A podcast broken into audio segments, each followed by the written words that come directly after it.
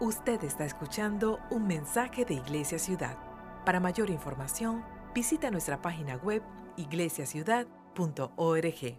Déjeme contarle rápidamente tres cosas que el hijo pródigo nos enseña. Lo primero que nos enseña es cuál es el paso al genuino arrepentimiento. Eh, creo que es un patrón perfecto para poder llegar nuevamente al Padre, cómo este muchacho empieza a acercarse al Señor. ¿Sabe que a veces cuando nos apartamos del Señor no sabemos cómo volver al Señor? A veces me encuentro con personas que se han alejado del Señor, alejado de la iglesia y me dicen, yo no sé cómo volver a los caminos del Señor. ¿Ha escuchado a alguien así? Decir, yo no sé cómo, estoy tan perdido, estoy tan lejos, me siento tan mal que no sé cómo volver a los caminos del Señor. Y quiero mostrarle que la Biblia nos enseña cuáles los pasos para el genuino arrepentimiento, para volver nuevamente al Padre. Y el primero es que el Hijo nos enseña cómo podemos cambiar nuestra manera de pensar. Tóquese la cabeza, diga pensar. ¿Sí? Tenemos que cambiar nuestra manera de pensar. Dice en Lucas capítulo 15, versículo 17, no lo tiene usted porque quiero ir rápidamente. Dice, por fin recapacitó, hablando del hijo pródigo, y se dijo, ¿cuántos jornaleros de mi padre tienen comida de sobra y yo aquí me muero de hambre? Me encanta la versión en inglés que dice, He came to his senses. En, otros, en otras palabras, él se le prendió la lamparita. Un momento de decir, ¿qué hago aquí? ¿Cuántos de ustedes han estado en un momento de decir, ¿qué estoy haciendo con mi vida? ¿Dónde estoy? Mírame, ¿dónde estoy? Este jovencito se había ido a Las Vegas. ¿Cuántos de ustedes conocen Las Vegas? Ajá, yo no. No he ido, pero dicen que hay, ah, ¿cómo se llama? Buffets y uno puede gastar todo su dinero. Los casinos están abiertos para para, para uno, ¿no? Pero este jovencito había ganado, gastado toda su fortuna, compró su Harley Davidson, se fue a la ciudad de Las Vegas, es una versión contemporánea de mi Biblia, ¿ok? Apostó todo, se reunió con amigos que querían gastar su dinero, gastó todo su dinero, se quedó sin dinero, se quedó sin amigos. Pero este muchacho, dice la palabra del Señor, that he came to his senses. En otras palabras, él reaccionó. Lo segundo que este hombre nos enseña, no tan solo que tenemos que cambiar nuestra manera de pensar, sino que tenemos que cambiar nuestra manera de actuar. Diga conmigo actuar. Para poder como hijos acercarnos a nuestro Padre, tenemos que cambiar nuestra manera de actuar. La historia bíblica dice que, que, que al volver a mi, decía este, tengo que volver a mi Padre y decirle, papá, he pecado contra el cielo y contra ti. He pecado contra el cielo y contra ti. merezco que se me llame tu hijo, no merezco que se llame tu hijo, trátame como si fuese uno de tus jornaleros. Así que emprendió el viaje y se fue a su padre. En otras palabras, no tan solo le alcanzó cambiar con cambiar la manera de pensar, sino que tomó pasos hacia la casa del padre. Y finalmente este hombre nos enseña que un hijo que quiere llegar al corazón del padre cambió su manera de vivir. Diga conmigo vivir. En Lucas capítulo 15, versículo 20, dice, todavía estaba lejos cuando su padre lo vio y se compadeció de él. Salió corriendo de su encuentro, lo abrazó y lo besó y el joven le dijo, papá, he pecado contra el cielo y contra ti, ya no merezco ser llamado tu hijo, ya no merezco ser llamado tu hijo. Pero ¿sabe qué? Esta historia se llama la historia del hijo que prójimo, pródigo, perdón, prójimo. Tenía un hermano. Pero en realidad el héroe de esta historia ah, no es el jovencito. Siempre hablamos y nos referenciamos acerca de este joven, pero el verdadero héroe de la historia no es nada más ni nada menos que el hijo, sino que el verdadero héroe de la historia es el padre. Diga conmigo el padre. Realmente Jesús está mostrando no, no tan solo la actitud correcta de un muchacho que quiere acercarse a su padre, sino que está mostrando el corazón del padre. Y en los minutos que nos quedan me gustaría aprender de los atributos del Padre, porque hasta que no entendamos cuáles son los atributos del Padre, nunca vamos a poder mejorar como padres. respecto a nuestros hijos. Dice la palabra del Señor en Lucas capítulo 15, versículo 22. Lucas 15, versículo 22. Dice, pero el padre, cuando vio a su hijo que cambió su manera de pensar, su manera de actuar, su manera de vivir, dice, pero el padre ordenó a sus siervos, pronto, traigan la mejor ropa para vestirlo, pónganle también un anillo en el dedo y sandalias en los pies, traigan el, terreno, el, ternero más gordo y mátenlo para celebrar un banquete. ¿Cuántos veganos hay aquí? ¿Veganos? ¿Vegans? ¿Cuántos veganos aquí? Ninguno. Me encantan las escrituras porque el Señor, el Señor, el corazón del Padre, no dijo vayan y hagan una ensalada. Es el argentinito dentro mío. No dijo vayan y hagan una sopa, un caldito. No, no dijo vayan y carneen un animal. ¿Sí? Hicieron un buen asado. ¿Cuántos dicen amén? Tengo hambre ya. Traigan el ternero más gordo y mátenlo para celebrar un banquete. Porque este hijo mío estaba muerto, pero ahora ha vuelto a la vida. Se había perdido, pero ya lo hemos encontrado. Así que empezaron a hacer qué cosa? Una fiesta. Y espero que eso es lo que hagan en este día con usted, que le hagan un, un buen asado y le hagan una buena fiesta. ¿Cuántos papás dicen amén? Pero creo que es importante determinar nuestra paternidad. Creo que es importante determinar el hecho de que somos hijos del Padre Celestial. Y yo sé que a veces no nos sentimos como hijos, pero sí somos hijos adoptados. Siempre bromeamos con nuestras hijas, especialmente cuando se enteran que soy yo el padre. Mis hijas tienen unas los ojos verdes como la madre, otros los ojos azules como el abuelo y la tercera tiene los ojos preciosos como yo. Pero siempre las personas cuando presento a mis hijas y no conocen a mi esposa, me miran como diciendo si son adoptadas. ¿Sí? I get that a lot. A veces tengo que ir a, a, comprar la leche que vengo con los sneakers de vuelta a casa con un birth certificate. ¿Sí? Como para probar que sí son mis hijos, de lo contrario alguien va a llamar al, al 911 que he secuestrado dos, dos jovencitas. No, son mis hijas, son mis hijas, son mis hijas. Isaías capítulo 64, versículo 8 dice, ah, e, este me encanta, dice, a pesar de todo, Señor, tú eres nuestro Padre, nosotros somos el barro y tú el alfarero. Todos somos obra de tu mano. Pero, pero me encanta la palabra a pesar de todo. Diga conmigo, a pesar de todo. A pesar de todo, eso deben decir mis hijas, a pesar de que yo no me veo, gracias a Dios, como Él. Pero a pesar de todo, ellas son mis hijas y yo soy su padre. Pero lo interesante es cuando miramos al Señor y lo miramos y le podemos decir, Señor, a pesar de mí mismo, a pesar de todo, tú eres mi padre y yo soy tu hijo a pesar de que tan lejos hemos estado del Señor, a pesar de los errores que hemos cometido, Él sigue siendo nuestro Padre y nosotros seguimos siendo sus hijos. Men, si eso no vale la pena aplaudir al Señor, no sé qué. Gloria a Dios. Me encantan los discípulos, porque los discípulos, que son nuestros apóstoles y nuestros héroes en la fe, la verdad que la mayoría del tiempo no entendían nada. Cada vez que Jesús usaba una parábola, yo me imagino a Jesús enseñando estas historias y los discípulos atrás asentando con la cabeza como diciendo, eh, tiene sentido, ¿verdad? Pero yo estoy seguro que la mitad del tiempo los discípulos no sabían lo que estaba pasando, porque la Biblia dice que eran hombres comunes y corrientes, pescadores, cobradores de impuestos, ah, personas que hacían tiendas, y yo estoy seguro que la mitad del tiempo no entendían las enseñanzas de Jesús. En un momento se acercaron a Jesús y le preguntaron, Señor, enséñanos a orar. No porque no supiesen orar, habían aprendido desde la muy temprana edad a orar a Dios. Pero cada vez que Jesús oraba, ellos decían, wait a minute, yo no me comunico con el Padre de la misma manera.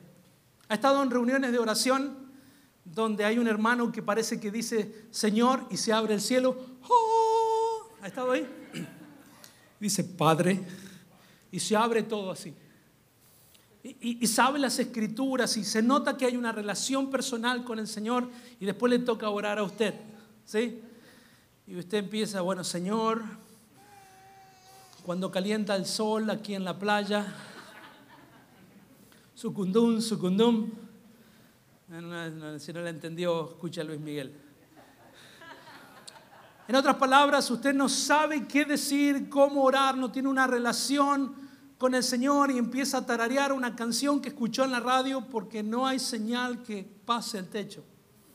Y de alguna manera los discípulos entendieron que cada vez que Jesús decía algo, inmediatamente el mundo se paraba porque el Padre y el Hijo tenían algo que hablar.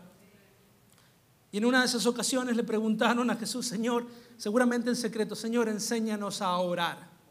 Y Jesús le dio un modelo, diga conmigo un modelo. No es una fórmula mágica, si usted viene del catolicismo y piensa que orar es la única manera de comunicarse con el Señor, siguiendo estas mismas palabras es un modelo que dice Mateo capítulo 6, versículo 9, dice, ustedes deben orar así. Padre nuestro que estás en los cielos, diga a los católicos, santificado sea tu nombre, venga a nosotros tu reino, hágase tu voluntad en el cielo como en la tierra. Agarra el rosario, hermano, ¿ok? Lo que estoy tratando de decirles es que lo importante en, el vínculo de la oración es el vínculo de la relación que tenían con su padre. Es como cuando mis hijas llaman mi nombre, no importa cuántas personas haya en el cuarto, yo puedo identificar la voz de mis hijas. ¿Cuántos papás entienden a qué me refiero? Padre nuestro que estás en los cielos. Pero quiero hablar rápidamente en estos 15 minutos que nos quedan acerca de tres atributos del Padre. Diga conmigo, atributos del Padre. Lo primero que aprendemos de esta escritura es que tenemos un Padre paciente. Diga conmigo, paciente. Dice que Lucas capítulo 15, el, versículo que vamos a estudiar, versículo 20, dice que todavía estaban lejos, estaba hablando del Padre, cuando su Padre lo vio. Todavía estaba lejos cuando su padre lo vio. Y tengo que reconocer, yo sé que soy el único padre, pero soy una persona muy impaciente. ¿Cuántos, cuántos padres impacientes hay aquí? Ahí tengo uno, dos, tres. Porque queremos que nuestros hijos hagan lo correcto la primera vez que les decimos, y decimos cosas como, no quiero volver a decirte lo mismo. Ya te dije una vez cuando tenías dos años. Somos impacientes. Queremos que nuestros hijos hagan todo el tiempo lo correcto y ya te lo dije, no quiero repetirlo nuevamente. Somos padres impacientes. Tenemos que orarle al Señor que nos dé paciencia. ¿Cuántos papás dicen amén? Cuando estamos manejando nuestra luxurious, cool minivan, ¿sí? Empezamos a amenazar a nuestros hijos por el espejo retrovisor. No me hagas parar este carro. ¿Cuántos papás está ahí, no? Mira que si paro. Yo una vez, no está mi esposa aquí, una vez yo, cuando padre inexperto todavía, Melody creo que tenías cuatro o cinco años, le digo, Melody, te bajo del auto. Deja de pelear con tu hermana. Y me fui al, parking lot de Jesse Penny y la bajé del auto y me fui. Todavía tiene un trauma, pobrecita. No quiere comprar nunca más en Jesse Penny. Soy un padre de palabra, poco paciente, pero palabra. pregúntele a Melody, ¿alguna vez te dejó tu papá en un parking lot de Jesse Penny? Pero ya tenía cuatro años y medio, no cinco años, tenía seis, algo así. Y le digo, deja de pelear con tu hermano. No, no me hagas contar hasta uno. Dos, ha estado ahí. Somos papás impacientes, queremos que nuestros hijos hagan las cosas todo el tiempo la primera vez que les decimos. Pero me encanta el ejemplo de este padre porque pacientemente esperó al regreso de sus hijos. En ningún momento boicoteó el proceso porque sabe que el Señor atrae a, a nuestros hijos hacia Él. Yo sé que hay muchas madres que están atemorizadas con lo que está pasando en el mundo y hay muchas razones para estar atemorizados. Pero quiero recordarles que el buen Padre Celestial, tarde o temprano, diga conmigo tarde o temprano, va a traer nuevamente a sus hijos hacia Él. Es el Espíritu Santo de Dios que hace que que ese muchacho recapacite diga, ¿qué estoy haciendo en Las Vegas? ¿Qué estoy haciendo aquí? Pero tenemos que ser pacientes, diga conmigo paciente. Yo me imagino a este padre, me imagino escuchando las historias de sus hijos, diciendo, hey, vi a tu hijo, al hijo menor ahí en Las Vegas, tirando todo su dinero, lo gastó en mujeres, en licor, en, en juegos, lo perdió absolutamente todo. Yo me imagino la necesidad del padre de salir corriendo a rescatar a su hijo.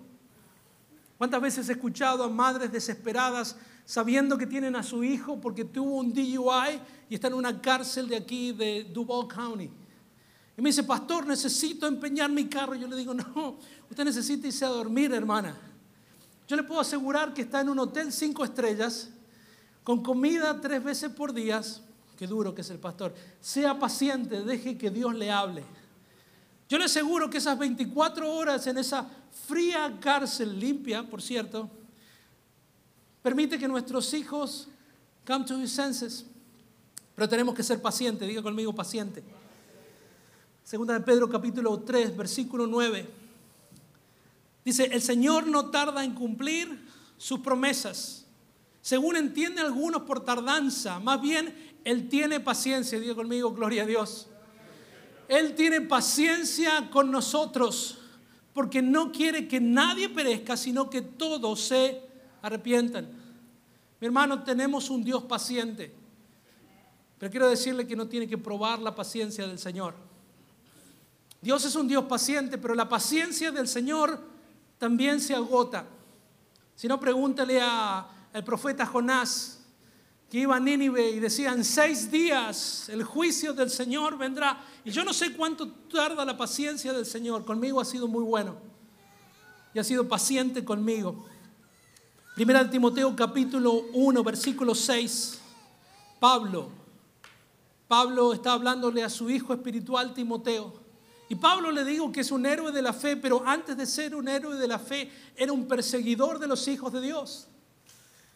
Y dice lo siguiente a su hijo espiritual, dice, el Señor no tarda, perdón, dice, pero Dios tuvo misericordia de mí, para que Jesucristo mostrara en mí toda su paciencia. ¿Cuántos de ustedes es un candidato para toda la paciencia del Señor? yo lo soy. Para que mostrara en mí toda su paciencia, así yo vine a ser un ejemplo de lo que había de creer en Él para obtener vida eterna. Sabe que el Señor no tan solo es un Dios paciente, sino que Dios es un Dios misericordioso. Diga conmigo misericordioso. Mire la historia, dice, todavía estaba lejos este paciente padre esperando a su hijo cuando su padre lo vio y se compadeció de él, tuvo misericordia. ¿Sabe qué podría haber pasado? Si era latino el padre. Podría haberlo visto venir de lejos y lo primero que le iba a decir es, yo te lo... Ah, yo sabía que tarde o temprano ibas a venir. Y creo que legalmente tenía el derecho de tomar a su hijo y tratarlo prácticamente como un siervo o un esclavo, como penitencia de lo que había hecho. Pero este hombre tuvo misericordia y paciencia. Se dice que después de las 5 de la tarde los hijos de nuestra esposa dejan de ser nuestros hijos. Y usted me dirá, ¿cómo? Sí, tengo una teoría. Después de las 5 de la tarde en los Estados Unidos, las madres latinas dejan de ser madres y se transforman no en mis hijos, sino en tus hijos. Porque le decimos, he escuchado a las madres decir, una vez que venga tu padre. ¿Ha escuchado, no? ahí está la madre, me hace así, hermano. Cuando venga tu padre, vas a ver, y llegamos a casa y hay un prontuario, ¿no? Juan hizo eso, lo suspendieron a María de aquí, fulano rompió esto, y entramos a la casa como los justicieros. Entramos con el cinto en la mano para traer, impartir justicia. Mis hijas siempre han dicho que nunca, que cada vez que su mamá le da un tipo de palmadita en la cola, se ríen. Porque no le creen. Mi esposa dice, ya está. ¿sí? Yo tengo la mano un poco más pesada. Después de las 5 de la tarde, traemos justicia. Y siempre pensamos, tenemos esa idea errónea de que cuando llegamos a casa pensamos que nuestro día de trabajo termina. ¿Cuántos papás ha pensado eso? Yo pensé eso, yo pensé que cuando llegaba a casa, parqueaba el carro, mi día terminaba, ya me sacaba los zapatos, ¿sí? Siempre he soñado que mi esposa me espere con, con la comida, todo perfecto, ya perfumada, hermosa, ¿sí? todo en paz, con velas, con ESPN ya, con el Barcelona encendido, la comida así, y que me llegue y me diga, amado mío.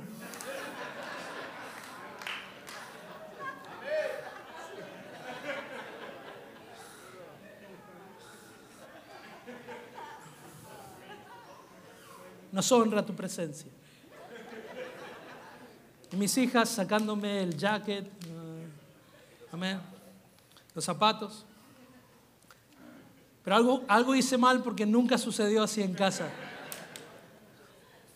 Es más, llego, cuando llegaba y los chicos eran pequeños, ni, ni hola me decía mi esposa, me hacía esto más. Y se iba.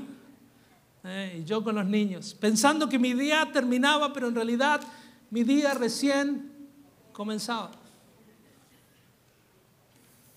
Efesios capítulo 1, versículo 7, mostrándonos esa misericordia del Señor y dice, en Él, en Jesús, tenemos la redención mediante su sangre, el perdón de nuestros pecados conforme a las riquezas de la gracia, que Dios nos dio en abundancia con toda sabiduría y entendimiento.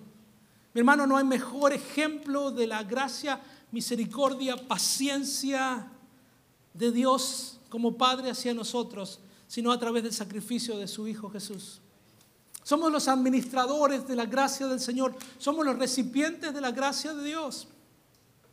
Isaías capítulo 43 dice, yo no soy, dice, yo soy el que por amor a mí mismo borra tus transgresiones y no se acuerda más de tus pecados. Y por último, otro atributo del Padre que tenemos que aprender no tan solo a, a ser misericordiosos, no tan solo a ser pacientes, ¿cuántos papás dicen amén? Sino afectuoso, diga conmigo afectuoso. Y yo recuerdo en, cuando éramos pequeños, el padre no podía ni llorar ni demostrar sus afectos. Y déjeme decirle por qué hablo del afecto del padre. Dice que todavía lejos, cuando su padre lo vio y se compadeció de él, salió corriendo, diga conmigo, salió corriendo a su encuentro y lo abrazó y lo besó. Yo cuando era pequeño, a no tener padre, siempre escuchaba a los chicos hacer alarde de sus padres, diciendo, mi papá tiene mucha fuerza. Ah, mi papá es un físico culturista. Ah, no, no, mi papá es Arnold Schwarzenegger. ¿Sí? Ah, eh, sí, pero mm, mi papá es policía. Sí, pero mi papá es militar. Eh, mi papá trabaja para el FBI, mentira, nunca había salido de la ciudad. Eh, mi papá eh, tiene una, la mejor bicicleta del barrio. Ah, mi papá tiene un carro. No, mi papá tiene una pickup truck, monster truck. Ha estado ahí, ¿no? Exagerando la verdad, haciendo alarde de la fortaleza de nuestro Padre, pero nunca, diga conmigo nunca. Nunca he escuchado que alguien diga, mi papá da los mejores besos. Nunca he escuchado, mi papá da los mejores abrazos de todo el mundo. Una de las cosas que tenemos como tradición en casa, y todavía lo seguimos teniendo, es cada vez que yo quería jugar con mis hijas y las correteaba con la casa diciendo, portate bien, si no te voy a dar una paliza de besos. Me encanta eso. Te voy a dar una paliza de besos.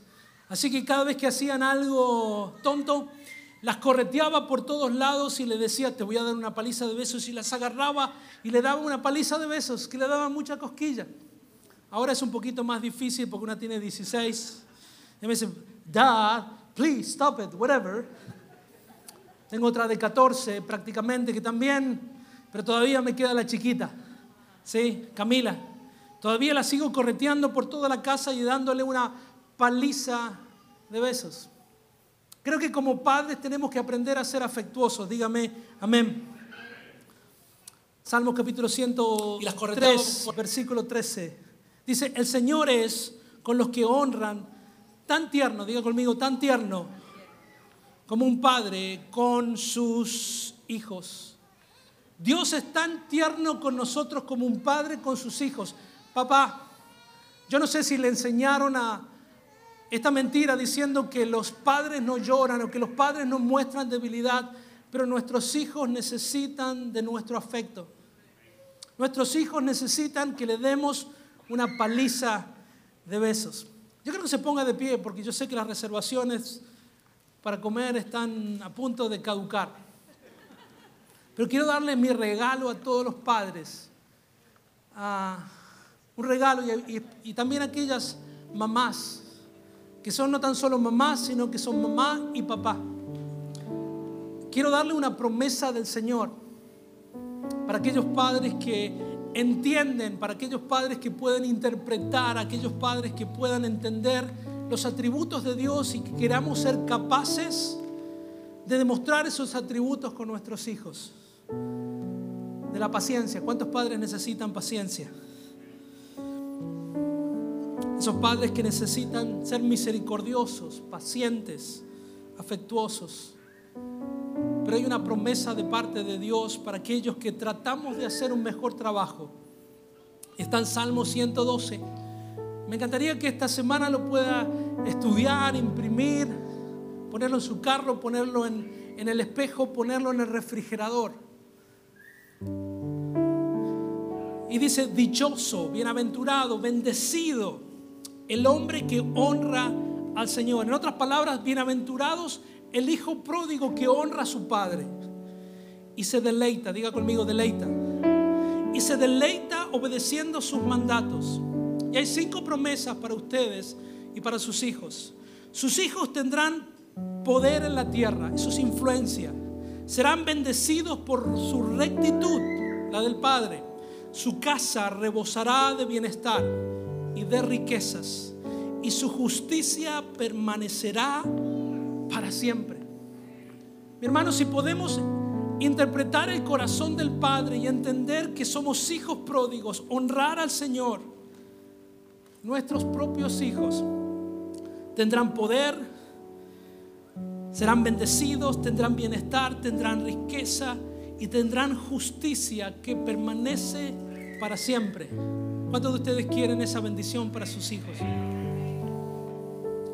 Pero al menos que conozcamos el corazón del Padre y que seamos buenos hijos con Él, nos va a costar bastante. Cierra sus ojos, yo quiero orar por usted. Padre, en el nombre de Jesús. Señor, aquellos que somos padres hechos a mano, padres caseros, padres que no hemos tenido tal vez la mejor experiencia, el mejor ejemplo Señor, yo te pido en el nombre de Jesús, Señor. Señor, que nos ayudes a ser padres pacientes como tú eres paciente con nosotros. Señor, te pido que nos permitas ser padres misericordiosos y seamos tan misericordiosos como tú has sido con nosotros, porque tú eres un Padre compasivo. Y Padre, te pido que si no lo hemos hecho hasta ahora, seamos padres cariñosos Señor, que corretiemos a nuestros hijos, no importa si son adultos o toddlers. Señor, que le demos palizas de besos para que podamos demostrar tu amor hacia ellos a través nuestro. Y Padre, a medida que nosotros te honremos con nuestras propias vidas, Señor, yo te pido que cada promesa que nos has dado a nosotros sea transferida a nuestros hijos. Y Padre, aunque nosotros somos malos hijos, Señor, tú siempre seguirás siendo un buen Padre. Y es por eso que te amamos y te bendecimos y te damos toda la gloria y la honra y queremos darte este aplauso en este día. En nombre de Jesús. Amén. Esperamos que este mensaje sea de bendición para sus vidas. Si desea conectarse, puede visitarnos en nuestro campus de Jacksonville o en Orange Park. También nos puede contactar a través de iglesiaciudad.org. Bendiciones.